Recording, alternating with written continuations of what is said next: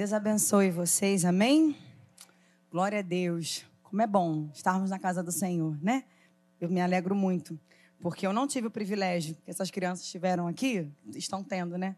De falar da palavra, tão pequenininho, mas um dia a palavra me alcançou, um dia a palavra te alcançou. E é por isso que você está aqui. Isso é uma bênção, querido. É uma bênção um dia termos sido alvos da boa semente que foi plantada no nosso coração. Eu queria convidar vocês a abrirem a palavra do Senhor no livro do profeta Isaías, capítulo 40. Isaías, capítulo 40. Eu vou ler do verso 27 ao verso 31. Isaías, capítulo 40, verso 37, perdão, 27 ao verso 31. Você que está conosco aí também pelo YouTube, abre a sua Bíblia em casa. Participa do culto conosco. Isaías 40, do verso 27 ao verso 31. Todo mundo encontrou? Quem está sem Bíblia aí, gente, dá uma chegada para o lado aí, irmão de repente te ajuda. Quando seu irmão também não te ajudar, que o pessoal da mídia já te ajuda. Coloca aqui, entendeu? Eu estou acompanhando, não fica perdido na leitura, não. Eu estou lendo na linguagem da Nova Almeida. Se porventura tiver algo diferente na sua Bíblia, fique em paz. É tudo palavra de Deus, tá bom? Então vamos lá. Diz assim a palavra do Senhor.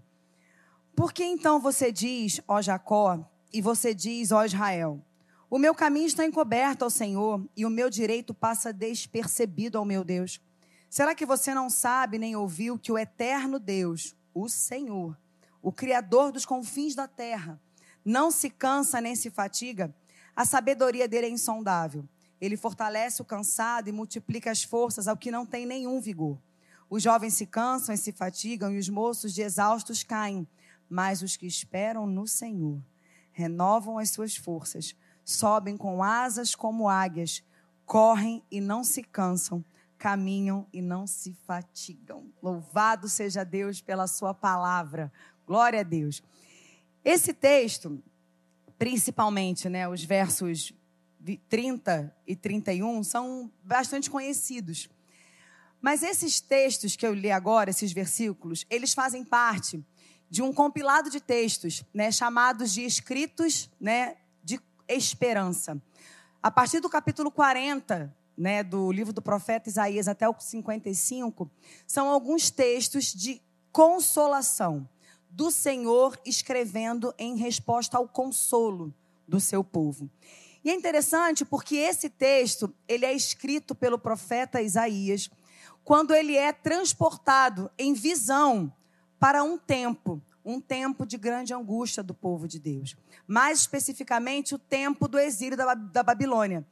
E mais especificamente, o tempo final do exílio. Quando o povo é levado para o exílio da Babilônia, o povo fica alguns anos debaixo né, daquele governo, o povo sofre privações, a cidade de Jerusalém é completamente destruída, o templo né, é assolado, e Deus inspira o profeta em visão, a contemplar aquele cenário e Deus traz uma resposta ao clamor do seu povo. Então, esse texto que nós estamos lendo, esse pequeno trecho né, de todo um capítulo, ele abre as portas para uma, uma coletânea de textos de consolação. E eu acho muito lindo porque esse texto aqui, gente, ele foi escrito num período de tempo.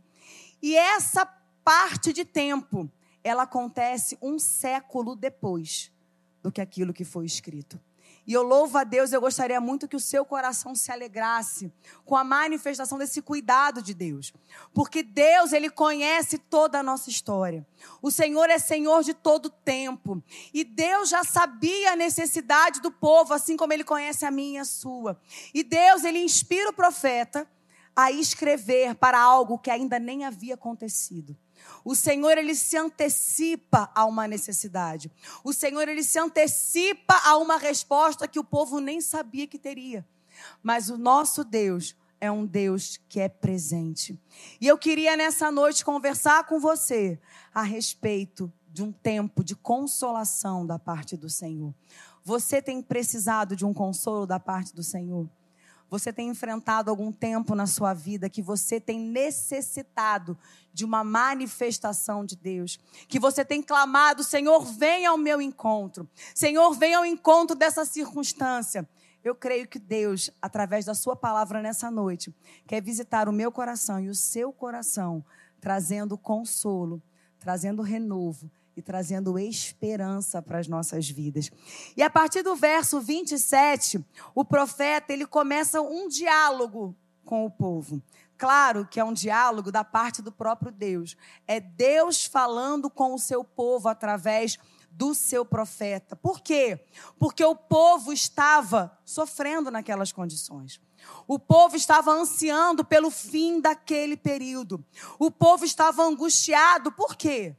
Porque aquele tempo não foram sete dias, não foram sete semanas, não foram sete anos foram muitos e muitos anos, se eu não me engano, 72?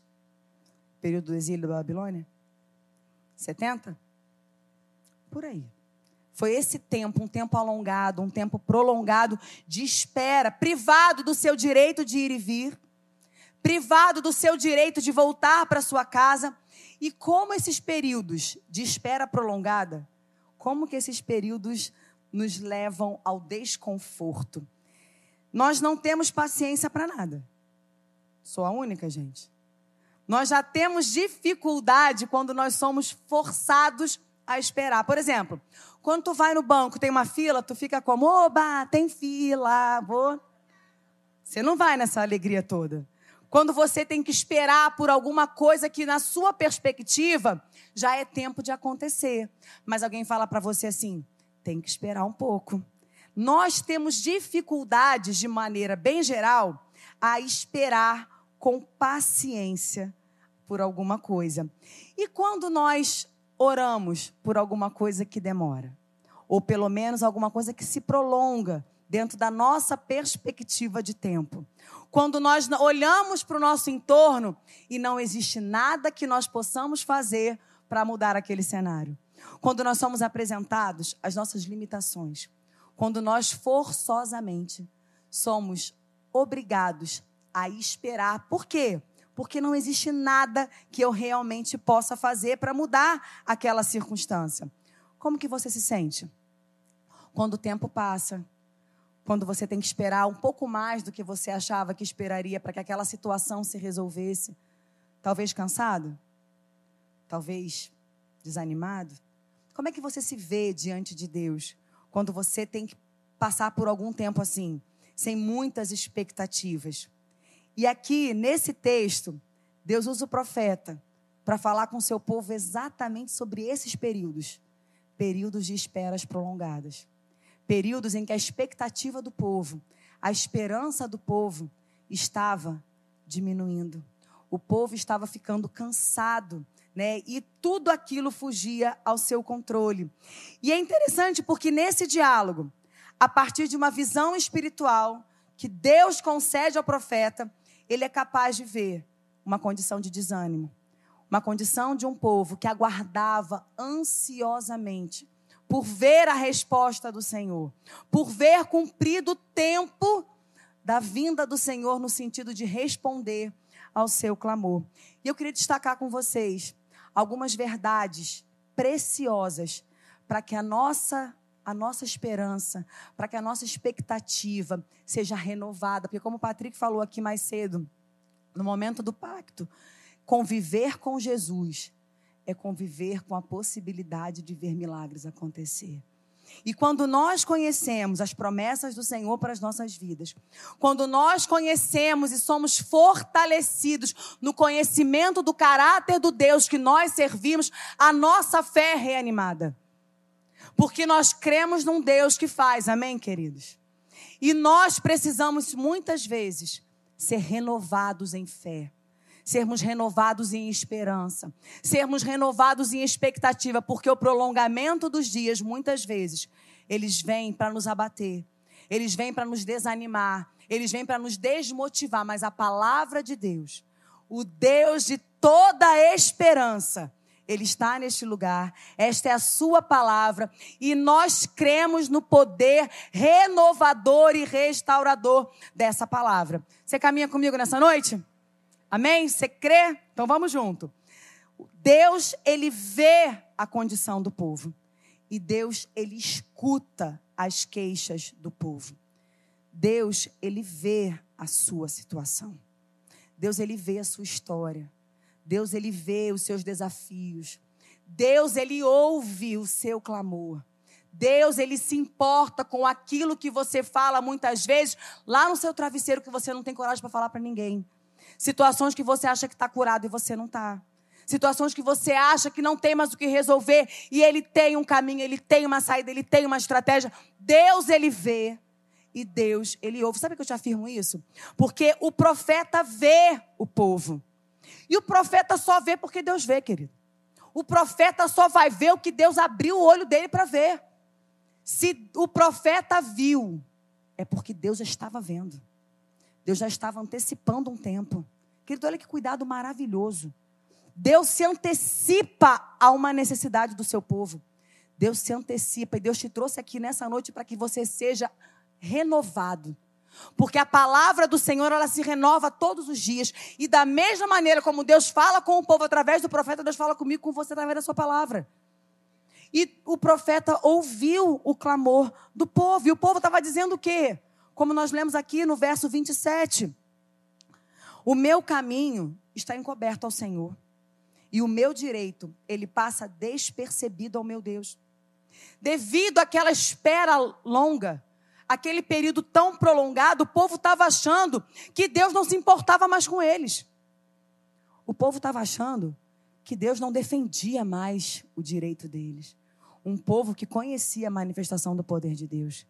Um povo que nasceu vendo as operações de maravilhas do Senhor. O povo estava achando que Deus não estava mais vendo. Não é possível que Deus não esteja me vendo. Talvez esteja aqui conosco alguém que já pensou isso de alguma forma, você conosco aí também pelo YouTube. Está enfrentando, às vezes, uma dificuldade tão longa. Um tempo que se estende, você nunca imaginou que fosse demorar tanto para alguma coisa, para alguma resposta. E pode estar pensando: não é possível que Deus está me vendo. Senhor, eu sou, estou aqui, Senhor. Senhor, o Senhor está me vendo, eu estou aqui. Por que, que o Senhor não defende a minha causa? O senhor está vendo o que está acontecendo? Por que, que o senhor não defende o meu direito? O povo estava achando que Deus não estava contemplando a sua realidade. E esse sentimento era real, só que ele não era verdadeiro. E sabe por que ele não era verdadeiro? Porque ele é contrário à palavra de Deus. Tudo aquilo que se apresenta a nós, que seja contrário à palavra do Senhor, não é verdade. Porque a verdade é o que ele diz. Ele diz: Eis que estarei com vocês todos os dias até a consumação dos tempos. Quando vem o sentimento de que você está sozinho, você não está sozinho. Quando vem o sentimento de que aparentemente Deus não está fazendo nada, Deus não está respondendo, é mentira. O fato de você ainda não estar vendo a manifestação, a intervenção, não significa que Deus não está operando em seu favor. Deus está cuidando de nós em todo tempo. Em toda a trajetória, Ele é aquele que nos conduz. E quando Deus usa, queridos, olha que coisa linda, quando Deus usa o profeta para falar isso com o povo, qual era o objetivo de Deus para o povo? Eu estou vendo o que você está passando. Deus usa o profeta para lembrar o povo que ele não tinha perdido o controle daquilo. Que todo aquele processo fazia parte de um projeto muito maior do Senhor lembrar o povo: eu sou o Deus verdadeiro. Eu vejo, eu respondo. Quando eu disse lá atrás, as minhas mãos não estão encolhidas, os meus ouvidos não estão tampados, eu continuo operando, eu continuo vendo, eu continuo ouvindo, eu continuo agindo. É porque é dessa maneira. E muitas vezes, sucumbidos pelas pressões, a gente esquece do caráter daquele que nós servimos. O fato de não estarmos vendo não significa que ele não esteja fazendo. O fato de você estar se sentindo sozinho não significa que ele não esteja ao seu lado. Muitas vezes, na diversidade dos tempos, nós temos dificuldade de reconhecer a presença do Senhor. Lembra dos discípulos no caminho de Emaús? Quem caminhava com eles? Era o Senhor. E muitas vezes, nas nossas caminhadas de desesperança, nas nossas caminhadas de dificuldade, nós não conseguimos ver a presença do nosso Senhor. O fato de, de Deus ainda não ter respondido não significava que Deus não estava cuidando do seu povo. Ele sustentou em todo tempo o povo. Tanto é que o povo não desapareceu. Era costume, quando uma nação conquistava outra, a nação dominadora tentava abafar todas as referências anteriores daquele povo. Para quê? Para que aquele povo aderisse à nova cultura. Por exemplo, nós cantamos, né? Sadraque, Mesaque, Abidnego. Esses são os nomes babilônicos. O nome dos rapazes era Ananias, Misael e Azarias. Era uma estratégia, porque você muda o nome, você corta a referência. Mas mesmo em exílio, mesmo dominado, o povo não desapareceu. Sabe por quê? Deus falou que o povo ia, Deus falou que o povo ia voltar. O povo foi e o povo voltou. Deus falou que Deus ia cuidar. Deus falou e Deus cuidou. Deus sustentou em todo aquele povo. A promessa se cumpriu e isso nunca foi abandono. Deus vê o povo. Deus ouve as orações do povo. Eu sei que tem muitos dias que a gente ora e parece que a nossa oração não passa do teto. Você já teve essa experiência ruim? Quando você nem você crê direito na oração que tu está fazendo? Já teve essa experiência que às vezes a circunstância é tão adversa e você você ora porque você sabe que a Bíblia manda tu orar, mas nem tu acredita mesmo que possa acontecer alguma coisa? Mas o Senhor, ele ouve as nossas orações. As suas orações, por mais difíceis que possam estar sendo, muitas vezes em meio a lágrimas, muitas vezes em uma situação de desesperança, o Senhor, ele ouve as orações que você apresenta diante dele. O Senhor, ele está conosco. E a gente pensa assim, poxa, mas o povo aqui está tendo esse sentimento tão ruim, né, Ana? Ah, é verdade. Mas a gente também sente muitas vezes assim. Não precisa levantar a mão, porque eu não vou constranger ninguém aqui, não, tá, gente? Porque eu também não vou levantar a minha. Entendeu? Mas a gente muitas vezes pensa. Às vezes são setas que vêm. Poxa, mas você está lá na igreja, você não é crente?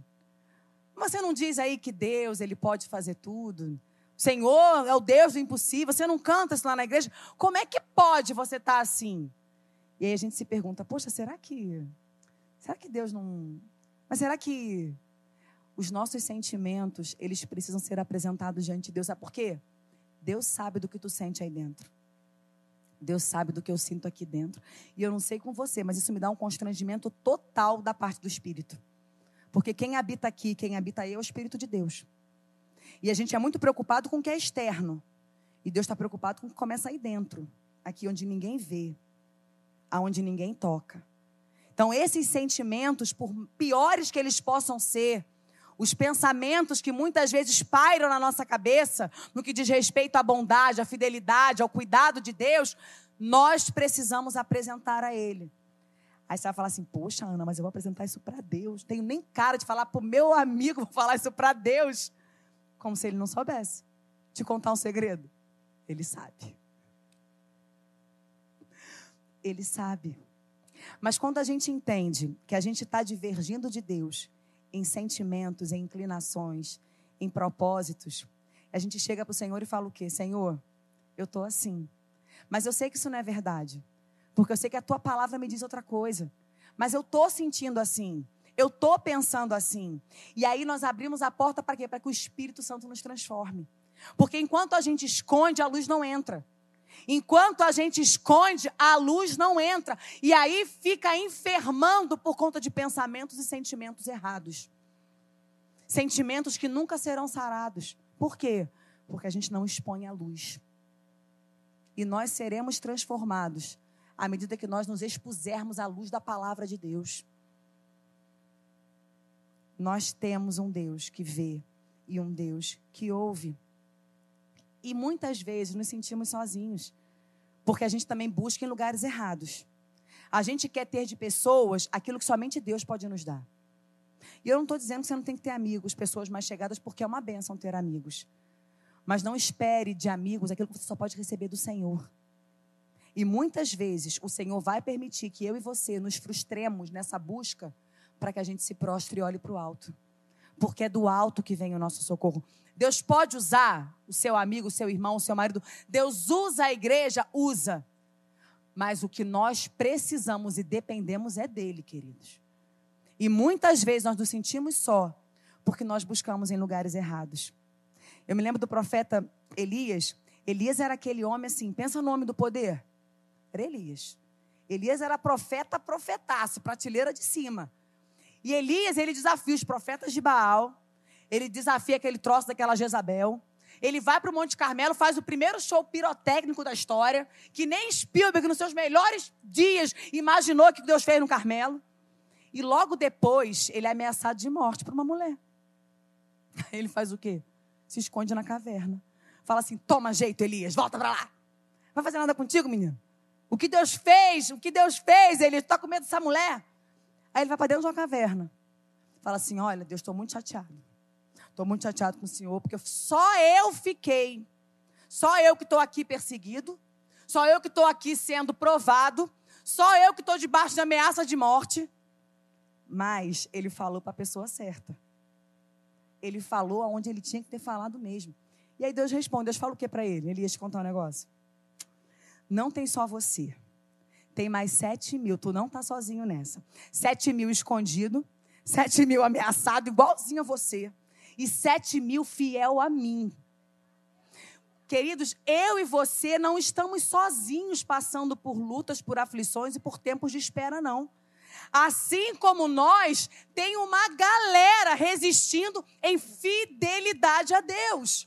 O problema é que a gente só olha para a vida do outro, porque a grama do vizinho é sempre mais verde do que a tua. Você não está sozinho nesse perrengue. Tem até um videozinho aí que diz assim: como é que é a vida do crente? É luta atrás tribulação. Quando eu resolvo dois problemas, já tem dois me esperando. Aí quando acaba que isso aqui já tem três na fila. É assim. Porque a gente vive, mas Jesus já nos avisou: nesse mundo vocês terão aflições. Vocês só não podem esquecer de uma coisa: eu vou estar com vocês. Eu vou estar com vocês. Deus usa o profeta para lembrar ao povo que ele estava presente, que ele estava acompanhando, que ele estava ouvindo. Aparentemente nada estava mudando mas todo aquele tempo estava no controle das mãos do Senhor. É porque muitas vezes o nosso tempo diverge do tempo do Senhor. A gente quer a resposta, amém? Eu quero. Quando eu falo assim, Senhor, não precisa me ensinar nada, não, só me responde, está tudo certo. Entendeu? Porque eu quero a resposta, eu quero o livramento, eu quero a cura, né? Falo, Senhor, eu não, nem preciso aprender tanta coisa nesse processo. É só me responder, assim, tá? Tá tudo certo. Só que às vezes o nosso tempo diverge do Senhor. E para tudo tem um tempo. Para tudo tem um propósito. Quem aqui é pai e mãe? Glória a Deus. Quando seus filhos eram menores, ou quem tem filho pequeno aí, vocês, vocês não dão tudo o que eles querem, no tempo que eles querem, na hora que eles querem? Dão? Gente, me leva para casa. e com Deus também é da mesma maneira. Eu acho fantástico quando você vai comprar um brinquedo para criança, tem indicativo de idade. Brinquedo. Brinquedo. Tem indicativo de idade. Por que, que tem indicativo de idade? Porque a criança que não está naquele patamar ali previamente estabelecido, supõe-se que ela não tem maturidade para administrar aquilo. E ela pode se machucar.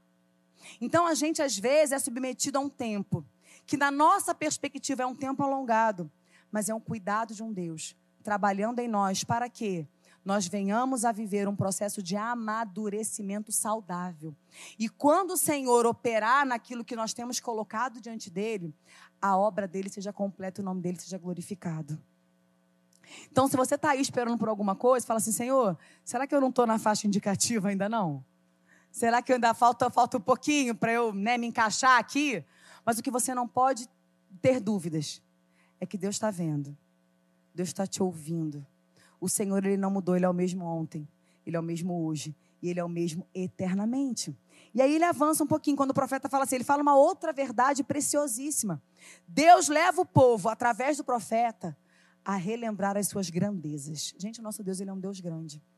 O povo, devido àquele tempo de sofrimento, o povo estava se esquecendo do Deus que ele servia.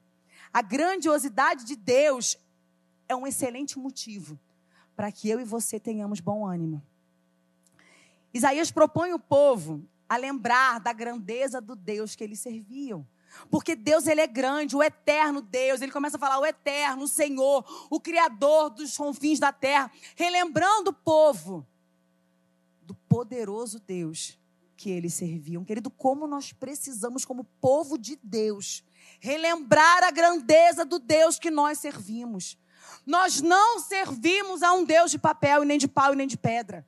Nós servimos a um Deus que é vivo. A gente fala assim: ah, eu tenho saudade quando eu leio a Bíblia, o povo de Atos, o povo de não sei o que, querido, Deus não mudou. Nós precisamos alimentar a nossa esperança, a nossa expectativa do Deus que nós servimos. A gente recebe sentenças, prognósticos, palavras de juiz como um ponto final. Nós servimos a um Deus que é grande. E eu creio que Deus quer nos avivar nessa expectativa, porque Ele faz. Ele não mudou. O nosso Deus, Ele é grande. E é interessante porque aqui nessa perspectiva, o povo estava limitando Deus às suas concepções naturais. Deus não transita por aquilo que é natural. Se você quer natural, vai na farmácia, compra uma Novalgina, está tudo certo. Você já está ali, já está especificado. Deus, ele trabalha de acordo com a sua vontade de querer fazer. E nem sempre tem compromisso com aquilo que é esperado, com aquilo que é o natural, com aquilo que é o ordinário. Deus faz como quer, na hora que Ele quer e do jeito que Ele é. Ele não cabe no nosso pensamento. Ele não cabe. E é interessante porque essa grandiosidade de Deus, quando o povo estava lá em Jerusalém, tinha o templo. O templo era o templo majestoso. Né? Quando o templo foi inaugurado, gente, o templo de Salomão era uma. Né? Era uma. Era o quê? Quando constrói um arquiteto um negócio muito maravilhoso. É o quê? Ah, maravilhoso. Então, sabe assim o negócio? Gente, era, era faraônico, né? O templo, assim, a grandiosidade do templo expressava um pouquinho da majestade, da soberania de Deus. Né? Então, quando o povo estava no templo, o povo se lembrava. Mas aqui, nesse momento, o povo já não estava mais no templo. O templo estava saqueado. Tinham roubado tudo. O povo estava longe do templo. E o afastamento do templo também ocasiona esfriamento espiritual. E o esfriamento espiritual leva o quê? Leva murmuração. Leva a enfraquecimento. Por quê? Porque nós precisamos estar em relacionamento com Deus. Mas fato é, o templo nunca representou né, a presença física do Senhor. Nunca limitou, melhor dizendo, nunca limitou. Deus, ele continuava se manifestando. Tanto é que lá na Babilônia ainda, Daniel experimentou. Os leões jejuaram, gente.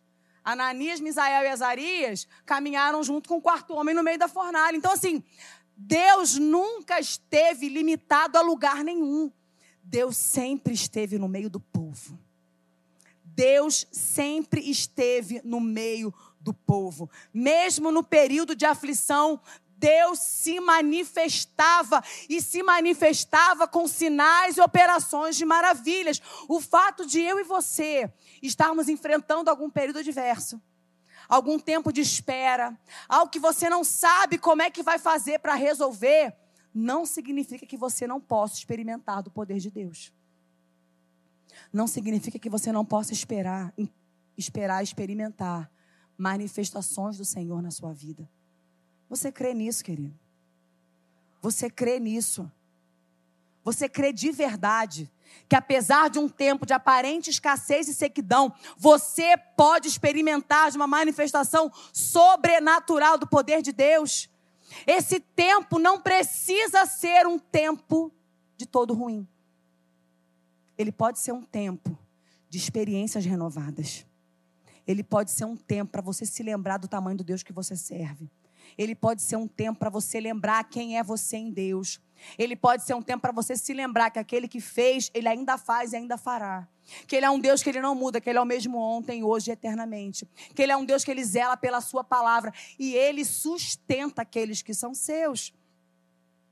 Eles não tinham o templo naquele lugar, mas todos aqueles que buscaram a Deus foram fortalecidos pelo Senhor. Todos aqueles que buscaram a Deus foram visitados, ainda que naquele tempo de espera. Porque estava todo mundo junto, gente. Daniel, Ananias, Misael, Azarias, a galera toda estava tudo no exílio, estava tudo junto lá. Eles não estavam numa ala separada, não. Uns privados e outros não. Não, estava todo mundo junto. Mas alguns a Bíblia me relata que tiveram experiências tremendas com o Senhor. E eu creio que não foram apenas esses, esses são alguns. Outros tantos devem ter tido também. Porque haviam outros e outras fiéis ao Senhor da mesma maneira.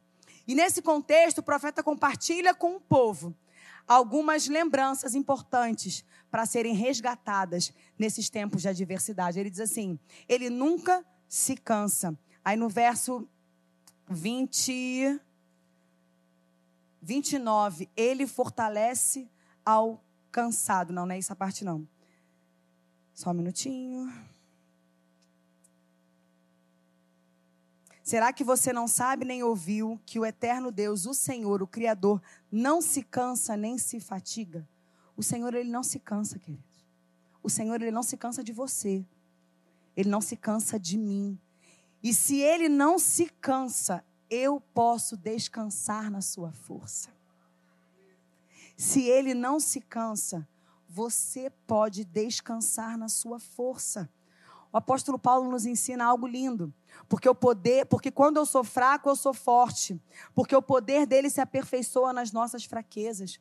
Quantas vezes a gente fica exaurido, exaurida de uma força sobre-humana, tentando dar conta de situações que você não precisa dar conta sozinho. Mas enquanto você está tentando resolver do seu jeito, você está ficando exausto. E aí a gente escuta um convite maravilhoso do Senhor: Vinde a mim, todos vocês que estão cansados e sobrecarregados, porque sou eu quem vou te trazer alívio. Para de tentar resolver tudo na sua força. Para de ficar se desgastando, tentando dar um jeito, quando a nossa saída é para o alto. Para de ficar indo ao seu limite, quando o Senhor ele fala: "O meu jugo é suave e o meu fardo ele é leve". Quase um convite assim, ó, troca comigo o que está pesado para você, põe na minha mão. E aí eu dou o meu para você. Só que o meu é leve. Aquilo que você não consegue, eu levo para você.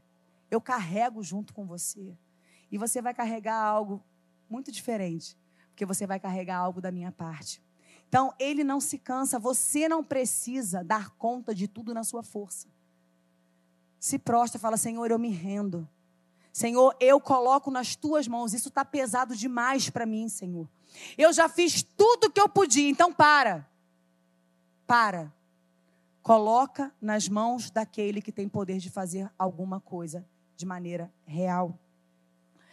Ele diz que o seu entendimento é insondável, sem limites, não é possível de conhecer. O Senhor, ele sabe os caminhos e os meios para socorrer o seu povo. A gente, às vezes, nas nossas tentativas de soluções, de resoluções, a gente arruma mais problema. Já teve essa experiência? Foi tentar resolver um negócio e ficou pior ainda? Essa triste experiência? Eu já. Falei, não, eu vou resolver. Hoje eu vou resolver isso aqui. Saiu pior do que estava, gente. Eu falava, Jesus, era para ficar melhor. Eu achei que eu tive uma ideia brilhante. Tenebrosa. Porque o Senhor, Ele tem caminhos para socorrer o seu povo. É Ele quem vai nos guiar, é Ele quem vai. E são caminhos que nem sempre vão passar pelo nosso entendimento. São pensamentos muito mais altos, são caminhos muito mais altos. Então, Ele tem um jeito, Ele tem uma maneira. O Senhor, Ele é o autor dessa história. Você entregou sua vida para Cristo, querido? Entregou? Ele está no senhorio. Então, entrega nas mãos dele. Confia no Senhor. Ele tem pensamentos muito maiores a teu respeito. Ele tem caminhos muito mais excelentes para você andar. Esse ano nós trabalhamos numa live, né? Eu é que sei os pensamentos que tenho a vosso respeito, para vos dar um futuro, uma esperança, caminhos mais altos, pensamentos mais altos. O Senhor, ele tem caminhos melhores para você. E o profeta diz, né? Os seus caminhos, os seus pensamentos estão muito além da nossa capacidade natural. E muitas vezes nós não vamos entender as trajetórias do Senhor. Eu falo muito isso, falo, Senhor, eu não estou entendendo. Eu não estou entendendo o que o Senhor está fazendo comigo. Essa história, onde que isso vai dar. Mas a gente fala assim, não estou entendendo, é porque a gente perdeu o controle. Não é? Quando você não entende, é porque você não está no controle. Porque quando tu está no controle, tu sabe para onde vai. Agora, quando ele tira o controle de você, Você fala, Senhor, já não estou entendendo. Não é que você não está entendendo, é que você não tem mais o controle daquilo. Então você não sabe aonde que isso vai dar. Mas se você confia no Senhor, se você entrega na mão dele, se ele tem pensamentos e caminhos muito melhores do que os nossos, deixa ele cumprir o tempo da vontade dele. E aí nós vamos precisar aguardar pacientemente. Repete essa palavra tão longa, gente. Paciente. É bom, né? Não. Pacientemente. Eu falo, Jesus amado, me abençoa com muita paciência. Mas o Senhor nos convida a descansar. E a gente não sabe descansar. A gente não sabe parar de fazer alguma coisa. A gente não sabe, porque a gente está sempre tentando. Sempre tentando, sempre se desgastando. E o Senhor, muitas vezes, Ele nos permite para que a gente se renda. E aí, no finalzinho, ele fala assim: e o Senhor é a nossa fonte inesgotável de força. Quando diz aqui, né? Os jovens se cansam e se fadigam, e os moços de exaustos caem, mas os que esperam no Senhor renovam as suas forças. E é interessante porque o jovem, naturalmente, ele é um referencial de força. Não é? Cadê a geração forte? Eles são referencial. Nós somos um referencial de força, amém, igreja? Somos nós, somos jovens, somos jovens no Senhor. Nós somos um referencial de força. Só que mesmo os jovens, eles se cansam. É, essa geração de hoje está mais cansada, tá, gente? Então, assim, a geração mais cansada. Mas, assim, eles se, mas são referenciais de força. Mas eles se cansam. Por quê? Porque a força humana, ela é severamente limitada. Mas isso não acontece com a força que o Senhor nos dá. No verso 29, diz que ele multiplica as forças ao que não tem nenhum vigor. E vigor é o quê? Robustez, é energia, é força. E essa eu aprendi com o Patrick. Porque assim, quando diz que multiplica o que não tem nada, quem não tem nada é o quê? É zero. Vamos lá, aula de matemática. Tudo aquilo que você multiplica por zero é? Que isso, é arrasado. Então, assim, o que você multiplica por zero é zero. Então, como que Deus multiplica zero? Falo, Senhor, deu ruim para mim, que eu já não tenho nada. Vou ficar menos ainda, gente. Está multiplicando que eu não tenho nada. Só que a força que ele multiplica não é nossa, é a dele. Porque quando eu sou fraco e que eu sou forte, por quê? Porque quando eu sou fraco e eu reconheço que a minha força vem dele, eu busco a ele. E quando eu busco a ele, eu sou fortalecida nele. Então eu vejo a força dele operando em mim. Não é mais na minha força, não é na sua força, porque enquanto você for na sua força, você vai se cansar, você vai se exaurir. Mas quando você entender que a força que Deus quer multiplicar em você não é a sua, porque se você olhar para dentro, não tem mais força. Peça ao Senhor, Senhor, renova em mim a tua força. Renova em mim a tua esperança. Renova em mim a tua expectativa. Renova em mim, Senhor, a tua fé. O Senhor é aquele que nos renova. E nós recebemos algo que ultrapassa a nossa capacidade humana. E essa força, ela não é percebida em estatura física. Às vezes, gente, tu vê uma mulher de Deus, uns homens de Deus, de um tamaninho desse aqui, ó, de uma finura dessa aqui, mas homens e mulheres fortes em Deus. Fala assim: esse aí derruba leão. Esse aí derruba um urso. Porque não tem nada a ver com força de braço tem a ver com uma força que vem do Senhor, uma força que é resultado de um caminho que é percorrido mais alto, que é planejado por um pensamento que vem do alto. E tudo que vem do alto é bom. Tudo que vem do alto é bom. Mas para andar nesse caminho, para pensar dessa maneira, para ter essa força, nós precisamos reconhecer que nós precisamos dele da força que vem dele. Parar de querer levar na força do nosso braço. E a gente se gasta tentando resolver um monte de coisa que nós poderíamos levar de uma outra maneira. Já tentou andar quando está cheio de bolsa do mercado? Gente, vocês não vão no mercado, não? Vocês vão de carro, né? Então tá bom. Então, porque quando eu vou no mercado andando, eu venho com as bolsas, entendeu? E quando eu estou com bolsa, eu fico com raiva porque eu não consigo andar rápido e eu sou agitado. Então eu quero andar rápido e com as bolsas fica um pouco complicado. Esse peso te atrapalha. Esse peso te atrapalha. Aí tu pega assim, todas essas questões que você tem carregado aí, idealiza isso nas bolsas que você está carregando. E o Senhor está te convidando nessa noite. Entrega tudo isso para mim. Entrega tudo isso para mim. A gente se gasta tentando resolver muita coisa. Mas aí o profeta fala de um grupo diferenciado de pessoas, daqueles que esperam no Senhor.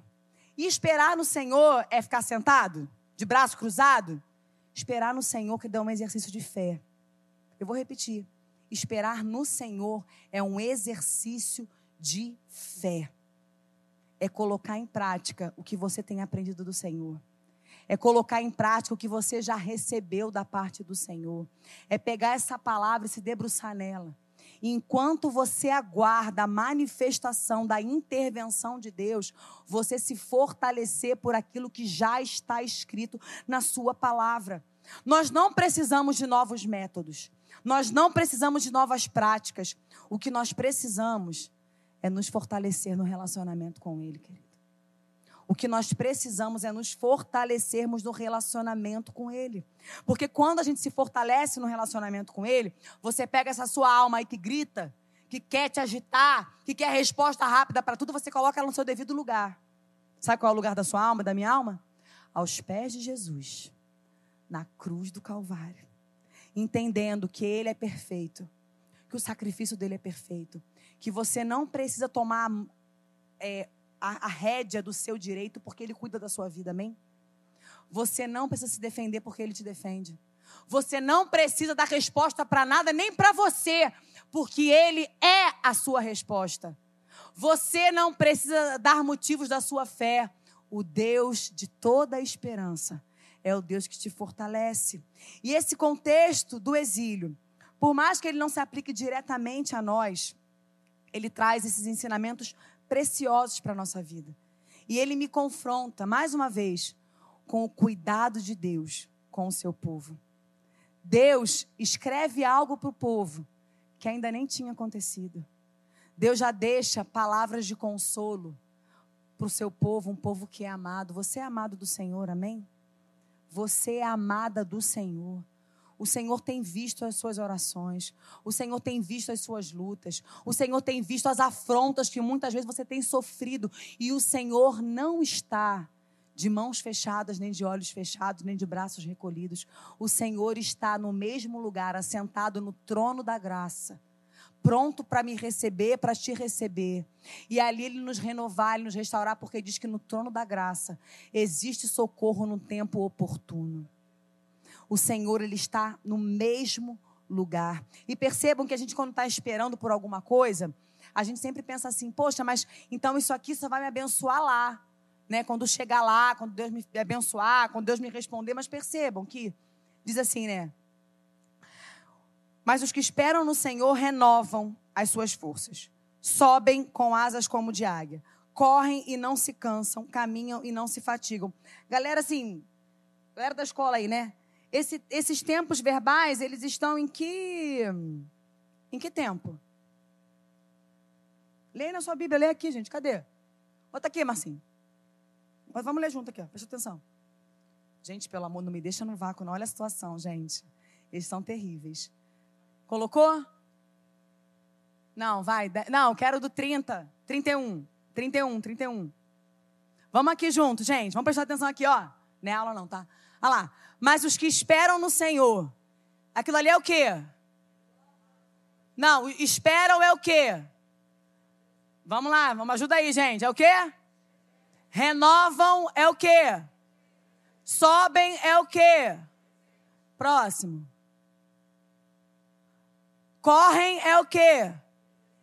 Caminham é o quê? Ué, mas se eu estou esperando, não é algo que vem depois? Confundi, não. Mas é verdade, não é pegadinha, não, gente. Se eu estou esperando, não é algo que, que ainda vai acontecer? Enquanto você exerce a sua fé em Deus, permanece nos princípios, tu é abençoado agora, cara. É agora. É nesse tempo presente. Diz aqui, ó. Você vai correr, você vai se renovar, você vai subir, você vai caminhar. É agora. Porque o Senhor, ele age não apenas no teu futuro, ele age no teu presente. Você vai ver operar em você um sobrenatural. Não é apenas lá. Não é quando Deus enviar o socorro e o livramento, é agora, é nesse tempo, agora. Ah, querida, a palavra do Senhor é muito linda.